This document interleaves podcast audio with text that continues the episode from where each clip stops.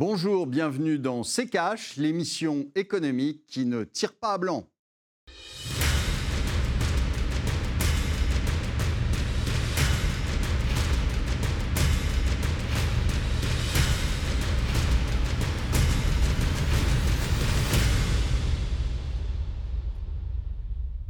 Bonjour, aujourd'hui nous allons vous parler de l'industrie de l'armement. Bonjour Estelle.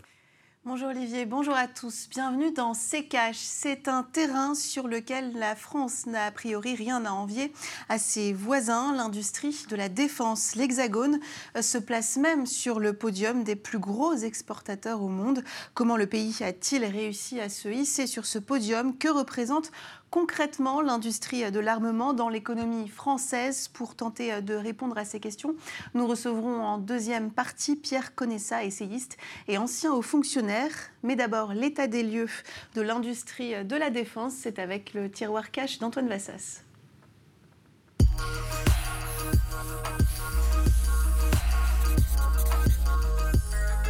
On en a parlé comme le contrat du siècle, et son annulation a carrément provoqué une crise diplomatique. Il faut dire que 56 milliards d'euros, ce n'est pas le genre de perte qui passe inaperçu. Et ça questionne sur l'impact que ça peut avoir sur l'économie française. Commençons par un petit état des lieux. En matière d'armes, la France est le troisième pays exportateur au monde, derrière la Russie et les États-Unis. Elle représente 8,2% des exportations mondiales, selon le dernier rapport de l'Institut international de recherche sur la paix de Stockholm. En clair, les armes sont un des fleurons de l'industrie française. Et pourtant, tout n'est pas au top. En 2020, comme n'importe quel secteur d'activité, les clients se sont fait plus rares et la France a vu les prises de commandes d'armes chuter à cause de la pandémie, passant de 8,3 milliards en 2019 à 4,9 milliards d'euros. Une chute de 41% et pour les livraisons, c'est encore pire, de 9,9 milliards à 4,3 milliards d'euros, elles ont chuté plus que de moitié. En matière d'emploi, en 2019, la ministre de la Défense, Florence Parly, estimait que l'industrie de l'armement représentait 13% des emplois industriels du pays. 200 000 personnes travailleraient de manière directe ou indirecte dans ce secteur en France, et 4 000 petites et moyennes entreprises seraient impliquées. On comprend donc pourquoi l'État français mise gros sur son commerce d'armes et pourquoi il est très présent lors de la signature des contrats avec les pays acheteurs. Sans parler du fait qu'il est bien souvent actionnaire des entreprises fabricantes. Naval Group, le fabricant des fameux sous-marins, est par exemple détenu à 62% par l'État français. Normal donc que la pilule ait eu du mal à passer. Olivier, qu'est-ce que cette crise des sous-marins révèle selon vous sur l'état de l'industrie euh, de l'armement en France? Est-ce que ça signifie par exemple que l'on est en train de perdre notre compétitivité? Ou alors est-ce que c'est lié euh, plutôt à des questions géopolitiques? Alors c'est lié à des questions géopolitiques et puis c'est surtout, euh, surtout une grosse comédie de la part de, de l'État parce que ce contrat en fait était remis en cause quasiment depuis le début. Euh, il y a eu une succession de retards, il y a eu une succession d'augmentation de prix due à ces retards, puisqu'on était parti d'un contrat qui était de 31 milliards d'euros et euh, on, est arrivé à un contrat de 56 milliards d'euros, donc euh, quasi le double.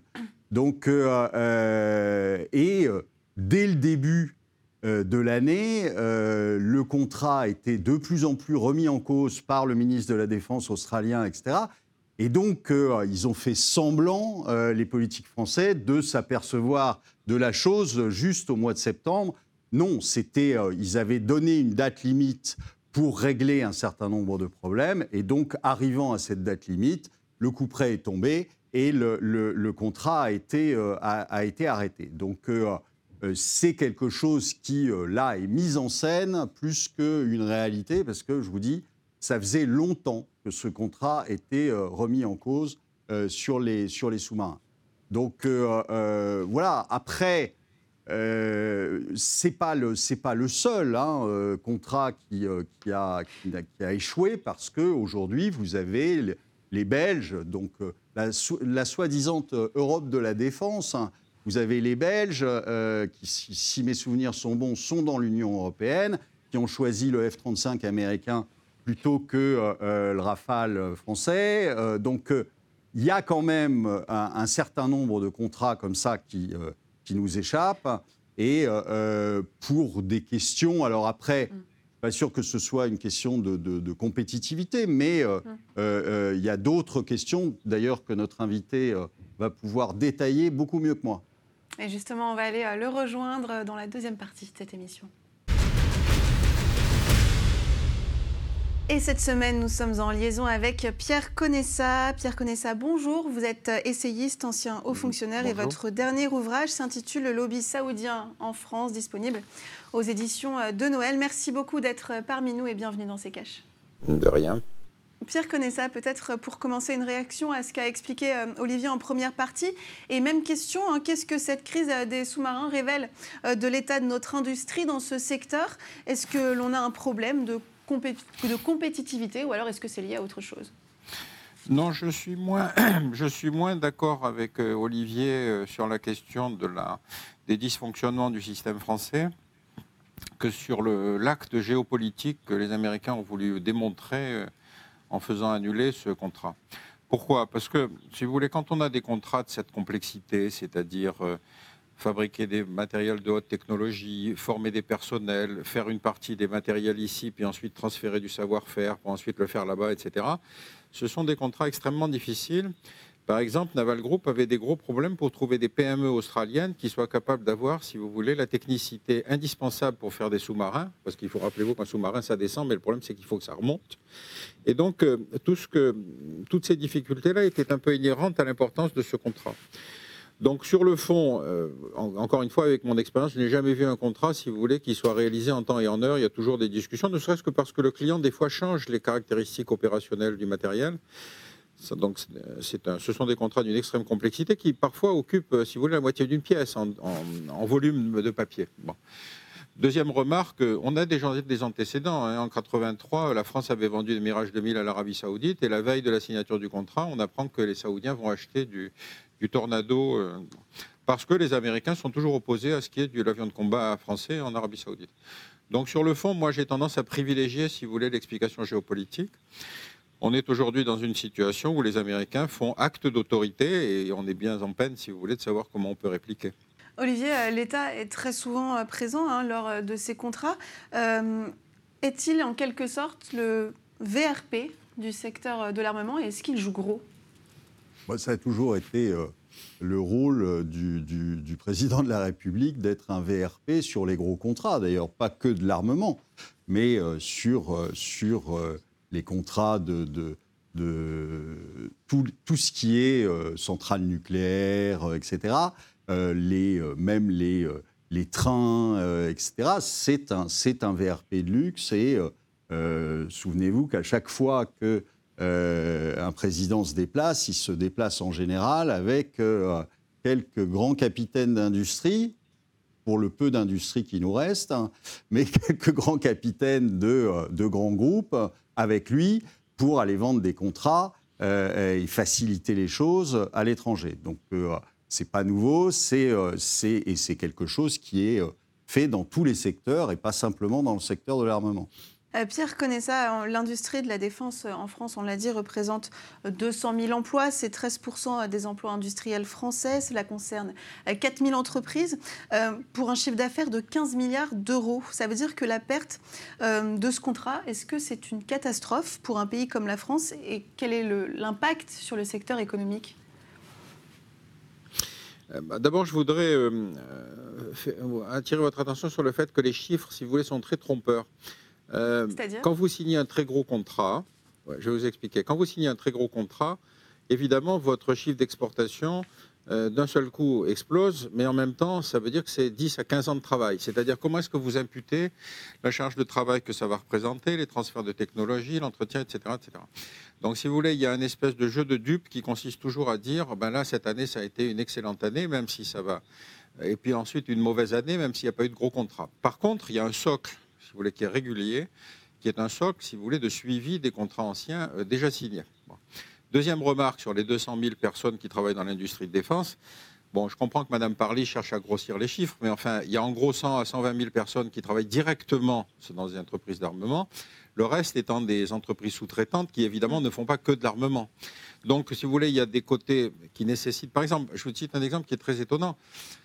En matière d'exportation d'armement, on ne prend jamais les importations induites comme si la France fabriquait tout depuis le premier bouton de culotte jusqu'à l'arme de suprématie aérienne. Alors qu'en fait, on sait très bien qu'il y a des tôles qui sont importées pour fabriquer des bateaux, qu'on a des éléments qui sont importés d'ailleurs, etc. Mais parce que ce n'est pas un système statistique facile à appréhender. Donc, en conclure, si vous voulez, que la perte d'un contrat va être dramatique pour l'industrie, non, c'est pas, je ne le pense pas. C'est une, une, entreprise qui est habituée, si vous voulez, à, à subir des à-coups. Et deuxième remarque, je vous ferai moi-même remarquer qu'il y a trois avions de combat aujourd'hui. Il y a évidemment le F-35 qui, qui, engrange les contrats, il y a le Rafale, il y a le Typhoon, et le Typhoon n'est pas en meilleure santé, il s'est surtout vendu en Europe. Donc euh, pensez que la situation est une situation très concurrentielle et que la France, eh ben, effectivement, se bat tous les jours. Le fait qu'elle maintienne son rang euh, me paraît plutôt un phénomène relativement rassurant. C'est un, une entreprise de très haute technologie servie par des ingénieurs de l'armement qui sont tous de très haute euh, qualité, si vous voulez. Donc je ne m'inquiète pas vraiment. Messieurs, on va marquer une courte pause et on revient dans un instant.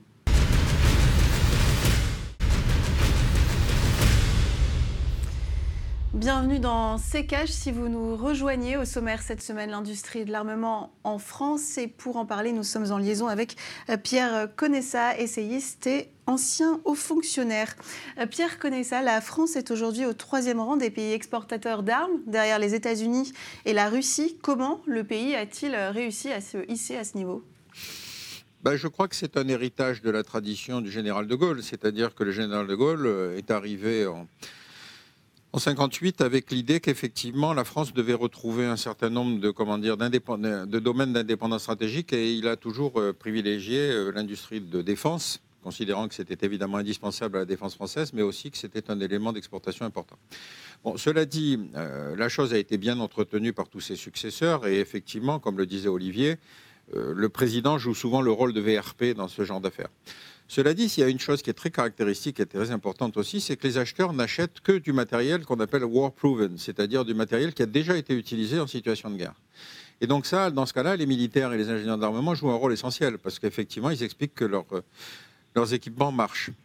donc euh, c'est une, espèce de, comment dire, de tradition colbertiste française, si vous voulez, dans laquelle vous avez le politique, l'industriel, le technique qui fonctionnent ensemble. Et c'est évidemment d'autant plus fort dans le domaine de l'armement que ça ne l'est, si vous voulez, sur les TGV ou, sur des centrales euh, électriques ou, nucléaires. Donc c'est une caractéristique et effectivement, je trouve que dans l'ensemble, la France sera de temps en temps au troisième, de temps en temps au quatrième rang derrière la Grande-Bretagne, mais grosso modo, ça se tient. Il faut prendre des moyennes lissées, si vous voulez, pour avoir une, une réelle indication économique. Mhm. Olivier, euh, quand on perd ce genre de contrat, et je crois que c'est Pierre Conessa qui vous disiez ça à propos de ce secteur, c'est un secteur où tous les coûts sont permis. Est-ce qu'aujourd'hui, euh, on a les moyens en France de, riposter? Face aux États-Unis, euh, non. non, parce que on le voit d'ailleurs, on, se couche quand même systématiquement. Et on est, on est aux ordres des, Américains. Souvenez-vous quand même des Mistral. Euh, c'était euh, un, veto américain et euh, on n'a on pas livré les, deux bateaux qu'on devait livrer aux Russes. Donc je pense que vous avez, vous avez le, la, petite, la petite colère qui a été de ne pas aller à, un petit raout et, et de rappeler les, ambassadeurs américains et, australiens. Euh, euh, mais bon, euh, ça ira pas beaucoup plus loin que ça, à mon avis. Mais je peux me tromper, Pierre. Ben, je crois que Pardon, Olivier a raison de rappeler l'affaire des Mistral. Parce que cette vente de, porte-hélicoptères, système de commandement, si vous voulez, avait été vendue à la Russie. Et ça participait d'une démarche diplomatique importante qui était la tradition gaulienne d'avoir, avec des pays qui ne sont pas des ennemis encore une fois, j'insiste sur le terme d'ennemi, même si on a des relations compliquées avec eux, des relations de forme de confiance. Et c'est un peu face à la même situation qu'on se retrouve aujourd'hui. L'achat de sous-marins nucléaires par les Australiens déstabilise fondamentalement toute la zone Asie-Pacifique. C'est-à-dire que les Américains décident de faire de la prolifération nucléaire. chose qu'ils interdisaient jusque-là. La France avait proposé des sous-marins nucléaires à l'Australie au début de la négociation, mais les Australiens étaient en pleine campagne, si vous voulez, de, déni du nucléaire, et donc ils avaient eux-mêmes choisi euh, des sous-marins conventionnels. Découvrir aujourd'hui qu'ils préfèrent des sous-marins nucléaires, à mon avis, ça emporte deux décisions qui sont très significatives. À la différence du contrat français, il n'y aura aucun transfert de technologie en Australie. Les Américains ne transfèrent pas leur technologie, a fortiori quand elle est nucléaire. Et deuxième remarque, effectivement, euh, si vous voulez, la situation géopolitique dans la région va être extrêmement compliquée. Donc c'est peut-être là, sur le plan diplomatique plus qu'industriel, que la France a un rôle à jouer et de démonter l'espèce de discours anti-chinois qui aujourd'hui fleurit partout. Bon, est-ce que la Chine a agressé euh, qui que ce soit depuis 1949 euh, Pas grand monde? Messieurs, on va regarder euh, ces chiffres à présent euh, du ministère euh, de la Défense. 4,3 milliards d'euros, c'est le montant qu'a représenté les livraisons d'armes en France en 2020. C'est moins 56% par rapport à l'année 2019. Du côté des prises de commandes, on est à 4,9 milliards d'euros. C'est 41% de moins qu'en 2019. Il ne s'agit pas d'une tendance de fond à la baisse, a rassuré le ministère des Armées. Alors certes, il y a une crise sanitaire hein, qui est passée par là, mais est-ce que cela signifie que l'on pourrait perdre notre troisième place dans les années à venir, voire dans les mois à venir? Pierre connaît ça? Oui, parce que, encore une fois, encore une fois les, classements sont des classements qui sont liés à la signature de gros contrats. Donc une année vous êtes euh, troisième, une année vous êtes quatrième, une année vous êtes cinquième, mais fondamentalement, encore une fois, c'est la tendance de moyen long terme, si vous voulez, qu'il faut prendre. Pour la France, on a effectivement euh, non seulement des produits euh, qui sont très compétitifs, mais en plus, si vous voulez, peut-être sont-ils moins bien appuyés par une ligne diplomatique qui s'est très recentrée sur les États-Unis euh, après Jacques Chirac. Et puis ben, aujourd'hui, les, Anglais, les Américains considèrent que la France est un vassal qui n'a qu'à obéir, c'est tout. Donc voilà, là je suis. regardez la, la situation à l'égard de la Grèce. Si la Grèce achète français, c'est parce qu'ils savent très bien que les Américains préfèrent les Turcs. Donc on est dans des binômes comme cela, et il faut savoir en profiter diplomatiquement. Olivier, vous êtes d'accord avec ce, que vient de dire Pierre Conessa? Je vais compléter aussi parce que les Grecs, en, fait, on leur a pas beaucoup donné le choix. Euh, les Grecs aujourd'hui, ils sont euh, totalement ruinés. Je pense qu'ils ont autre chose à faire que euh, d'acheter des rafales, mais on leur a imposé puisque c'est nous qui avons les cordons de la bourse. Donc enfin nous et les Allemands euh, euh, particulièrement. Donc euh, je crois qu'ils n'ont pas eu leur mot à dire là-dessus et qu'on leur a imposé et qu'il n'était pas question d'aller regarder et de faire les yeux doux aux Américains. vu ce qu'on met quand même comme argent pour, parce que les banques centrales mettent comme argent la BCE pour racheter de la dette grecque et, maintenir ce pays alors qu'il est complètement en ruine, euh, je pense qu'on euh, ne leur a pas laissé le choix. Pierre ça. est-ce que par exemple un, projet de défense européenne pourrait permettre de mieux lutter contre la concurrence américaine? Écoutez, on sent bien que le concept de défense européen est un concept extrêmement évanescent qui est très difficile à mettre en place. Pourquoi? Parce que vous avez un peu tout l'éventail des postures diplomatiques à l'égard des États-Unis. Tous les pays d'Europe de l'Est, anciens, satellites, si vous voulez, quand ils sont entrés dans l'OTAN, ils considèrent que c'est le parapluie américain qui les protège contre la Russie. Bon. Et vous savez que la moitié des Européens ont suivi les, Américains en Irak, par exemple. À l'inverse, vous avez des pays comme la France et comme l'Allemagne qui considèrent qu'au contraire que effectivement l'Europe devrait être plus active sur le sujet.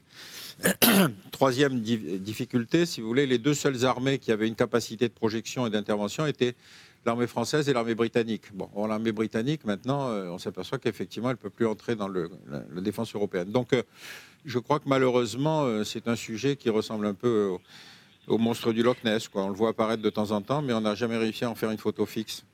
Et au sens, industriel, par exemple, une industrie européenne de la défense? Ben, il y a déjà quelques belles réussites de coopération européenne. Eurocopter est le leader mondial de la fabrication d'hélicoptères civils et militaires.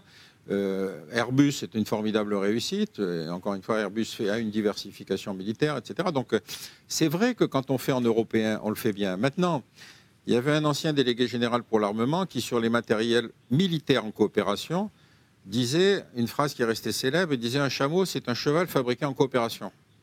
Parce que chacun demande des spécifications particulières pour le matériel qu'il va fabriquer en coopération. Et c'est vrai que tous les programmes faits en coopération à beaucoup d'États ont souvent eu d'énormes difficultés à la réalisation, puis ensuite à l'exportation. C'est ce qu'on a connu avec le Tornado et ce qu'on connaît un peu avec le Typhoon, qui ne s'est exporté qu'en Europe pratiquement.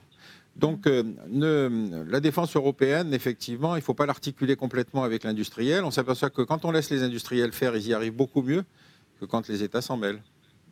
Merci beaucoup, Pierre Conessa, d'avoir été parmi nous dans cette émission. Je rappelle que vous êtes essayiste, ancien haut fonctionnaire et que votre dernier livre, Le lobby saoudien en France, est disponible aux éditions euh, de Noël.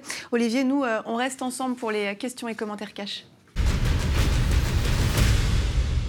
Deux questions cette semaine, Olivier, et on commence avec euh, celle de Steph F. Bonjour, pouvez-vous nous expliquer le problème de Evergrande?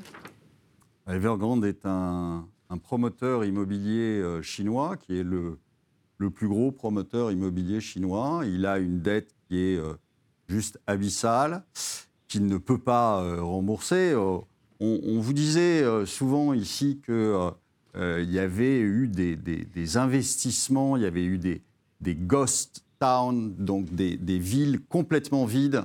Euh, donc quand vous avez un promoteur qui euh, construit une ville entière et puis qu'il n'y a personne dedans pour, les, racheter les appartements, eh bien évidemment, ça finit par faire un trou. Et bah, c'est ce qui se passe. Alors, la Chine en profite pour reprendre la main. Elle a déjà repris la main sur pas mal de secteurs, le secteur de la formation euh, euh, en ligne, le secteur de, euh, des, ventes, Alibaba, Monsieur Jacques qui a passé quelques jours où on ne sait pas où il est passé et où on lui a indiqué qu'il fallait rentrer dans le rang. Et donc, ils vont reprendre la main là-dessus. Alors après, il y a des grandes banques internationales comme HSBC et autres qui sont très impliquées dans la, dette d'Evergrande. Donc on va voir comment ça va se passer et euh, qui va rester sur le carreau et qui euh, sera sauvé. Mhm. Question à présent de Pelé, Olivier. Si les États décident d'interdire les cryptos pour faire leur propre crypto-monnaie, comme la Chine, qu'est-ce qu'il se passerait? Bah, C'est pas qu'est-ce qui se passerait, c'est qu'est-ce, que, euh, qu'est-ce qui se passe? Parce que, en effet, les États n'ont pas du tout intérêt à, euh, à ce que l'émission de monnaie leur échappe. Euh, et donc, ils sont en train de tous essayer de reprendre la main. Donc, vous avez eu Madame Lagarde qui veut faire son euro numérique, hein. les Chinois qui, je vous dis depuis longtemps, essaient de baser une, une, crypto, peut-être une crypto-monnaie, pas sûr, mais sur euh, sur des actifs euh, tangibles, hein, physiques. Hein.